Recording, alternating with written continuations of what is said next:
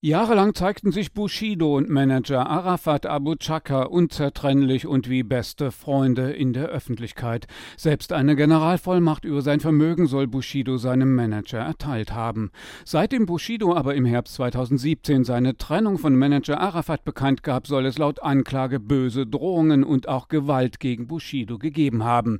Denn der Rapper wollte nicht seinem Manager das zahlen, was der als Ablöse von Bushido forderte, sagt die Staatsanwaltschaft. Staatsanwaltschaft. Gerichtssprecherin Lisa Jani. Als er nicht bereit gewesen sei, in dieser Höhe Zahlungen zu leisten, sollen sie ihn in das Büro des Unternehmens zitiert haben. Sie sollen ihn zum Teil eingesperrt haben, sollen ihm eine Wasserflasche an den Kopf geworfen haben und ihn eben bedrängt haben.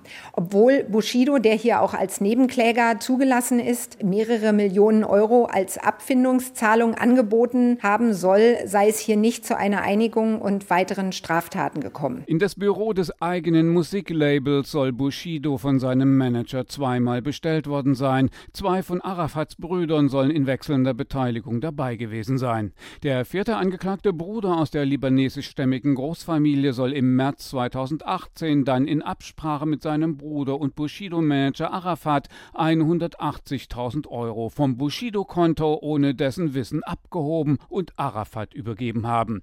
Neben Millionen Euro an Einnahmen aus der Musik auf Konten gibt es einen großen Immobilienbesitz, unter anderem ein 17.000 Quadratmeter großes Anwesen in Kleinmachnow bei Berlin, um das es seit der geschäftlichen Trennung Streit gibt. Verteidiger Olaf Franke vertritt den angeklagten Bruder Yasser. Eigentlich geht es nur nur um finanzielle Streitigkeiten, Auseinandersetzungen, langjährige Partnerschaft, die nicht glücklich beendet wurde, ohne dass ich da jetzt irgendwelche Schuldzuweisungen machen möchte, die aber einen erheblichen finanziellen Background haben. Darum wird gestritten und darum, das ist so ein bisschen die Vermutung der Verteidigung, ist es auch so, dass die Staatsanwaltschaft sich vielleicht ein wenig hat instrumentalisieren lassen für eine der beiden streitenden Parteien. Bushido ist im Prozess als Nebenkläger zugelassen. Zeitweise stand er in der Trennungsphase von seinem Manager unter Polizeischutz.